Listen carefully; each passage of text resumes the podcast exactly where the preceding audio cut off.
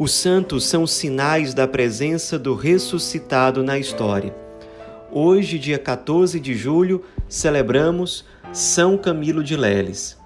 Camilo nasceu na cidade de Abruzzo, na Itália, no ano de 1550. Seu pai era militar, vivia viajando, o nome dele era João, e sua mãe é quem realmente cuidava da sua educação. O nome dela era Camila. Um detalhe: seus pais já tinham uma idade avançada quando Camilo nasceu. Sua mãe tinha 60 anos de idade e seu pai, ao que parece, tinha 55 ou algo assim.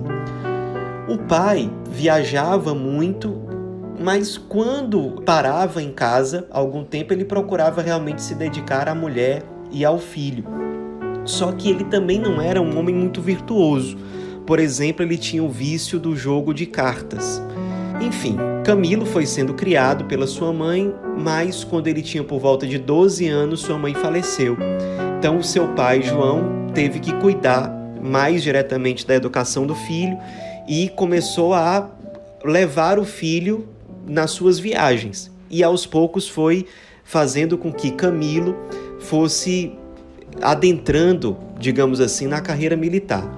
Camilo foi aprendendo isso tudo com o pai, só que quando ele tinha, não chegou nem a completar 20 anos de idade, seu pai faleceu.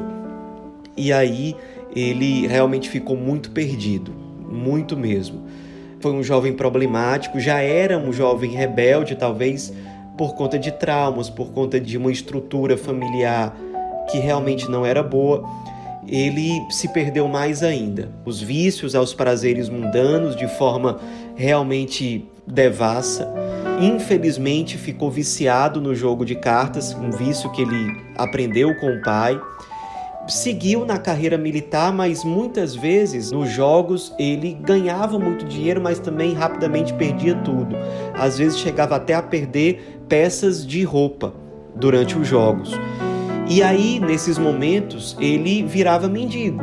Ele bebia e saía por aí nas ruas a pedir esmolas, muitas vezes pedia esmolas nas portas das igrejas. Mas às vezes se recuperava, ganhava mais um dinheiro ou fazia um serviço como mercenário. O fato é que num desses momentos em que ele estava de férias do seu serviço militar, ele foi aceito como servente num convento de frades capuchinhos. E ao que parece, ali no contato com a espiritualidade franciscana, ele foi aprendendo que o Cristo está nos pobres, nos mais sofredores.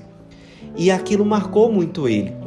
O contato com os frades franciscanos foi gerando nele um desejo de conversão autêntica, até que ele pediu para se tornar realmente um frade capuchinho.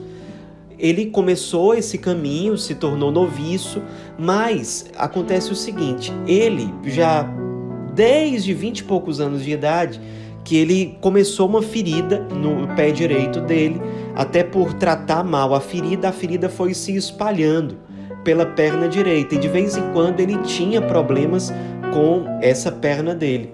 E quando ele estava no noviciado capuchinho, por duas vezes aconteceu de essas feridas incomodarem tanto que ele tinha que ficar muito tempo em tratamento no hospital, que no caso era o Hospital São Tiago, em Roma.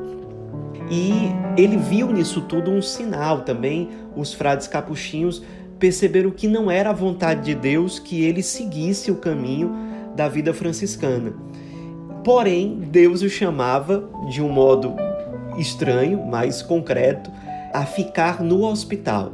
E no hospital, ele começou a viver aquilo que ele achava que era o núcleo do que Deus o vocacionava a viver, que era amar o Cristo crucificado nos mais sofredores. Ele começou a viver isso nos hospitais, especialmente ali no Hospital São Tiago. Ele aprendeu o serviço de enfermeiro e começou a servir os doentes. Só que ele percebia que não era suficiente tratar somente a doença física, mas ele gastava muito tempo conversando, conhecendo a vida de cada doente, indo atrás da família, rezando junto com os pacientes e fazia isso com muito zelo, com muito esmero. Aos poucos, ele foi crescendo ali no Hospital São Tiago até que virou o administrador do hospital. E ele sempre exigia que os profissionais de saúde tratassem não somente da enfermidade física, mas se preocupassem com o todo de cada pessoa, que passassem tempo conversando, que fossem delicados no trato com cada paciente, que fosse o que hoje em dia a gente chamaria de um tratamento humanizado. Ele já se preocupava muito com isso. E, sobretudo, ele dizia para os doentes: Não quero que me digam por favor, ordenai-me, pois vós sois meus senhores. Isso porque ele via realmente a face do Cristo em cada um daqueles enfermos. Ele queria servir, se consumir pelo Cristo que ele via encarnado em cada um daqueles doentes. E ele sempre dizia, por exemplo, aos enfermos: que a face de Cristo se mostre amável e alegre para ti. Era uma expressão que ele utilizava com frequência. Ele percebeu que os profissionais entretanto, do hospital, eles muitas vezes não tinham essa sensibilidade. E aí ele chamou cinco jovens que ele via que tinha esse chamado mais específico para começarem a fazer esse trabalho com ele no Hospital São Tiago. E aí ele com esses cinco jovens servia os doentes muitas vezes no fim do dia, à noite já, eles se reuniam numa capela que ficava vizinha ao hospital para rezar, para planejar como é que ia ser o trabalho com os enfermos no dia seguinte. Ali já eram as sementes dos camilianos, da nova congregação que iria surgir. Com o tempo, os profissionais do hospital ficaram muito incomodados porque eles não queriam toda aquela dedicação, todo aquele cuidado com os enfermos que Camilo exigia. E aí acabou que no fim das contas Camilo e os seus cinco discípulos acabaram que foram convidados a ser retirados do hospital.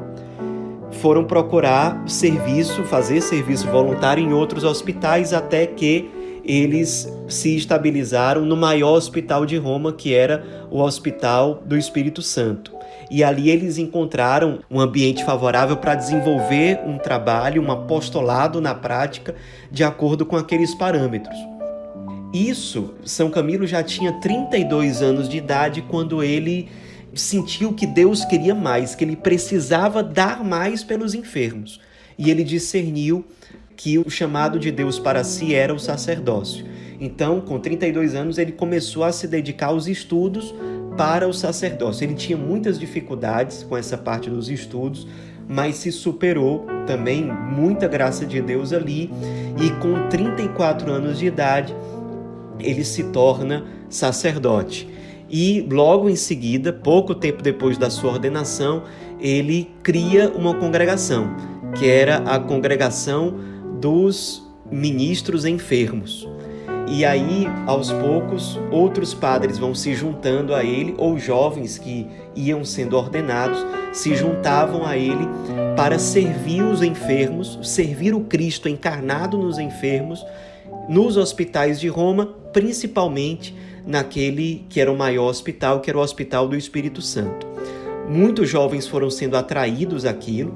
No ano de 1575, houve uma grande peste e uma grande fome na cidade de Roma, o que fez com que Camilo intensificasse ainda mais o seu apostolado. Então, aqueles padres que ingressavam na nova congregação, que primeiro foi reconhecida como companhia oficialmente pelo Papa Sisto V, depois foi reconhecida como uma ordem, já na época do Papa Gregório XIV.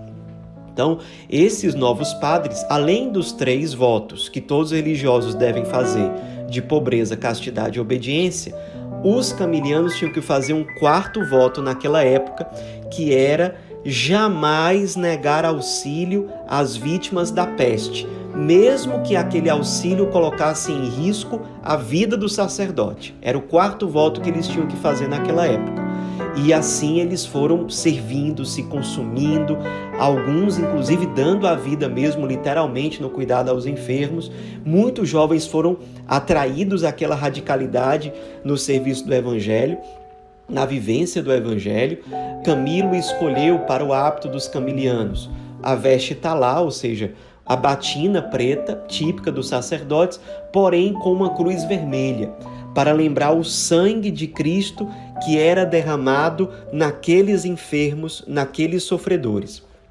E ali a congregação foi se espalhando, vários hospitais, primeiro de Roma e depois de outros lugares, foram solicitando a presença dos padres camilianos, porque todos sabiam da entrega, do serviço, que eles topavam tudo. Eles topavam ficar acordados com os enfermos, eles topavam, assim como São Camilo, cuidar dos doentes mais difíceis, os mal cheirosos, aqueles que exigiam mais sacrifício para serem cuidados. Os padres camilianos, assim como São Camilo, nunca se negavam a servir a qualquer enfermo, a qualquer sofredor. Então eles eram muito chamados pelos hospitais, pelos bispos que sofriam com essa realidade. Então a companhia dos ministros enfermos foi se disseminando por vários lugares, primeiro em Roma, depois em outros lugares da Itália e depois até mesmo em outros países. São Camilo foi, claro, o superior geral dessa nova ordem religiosa e ele ficou à frente da ordem por 15 anos.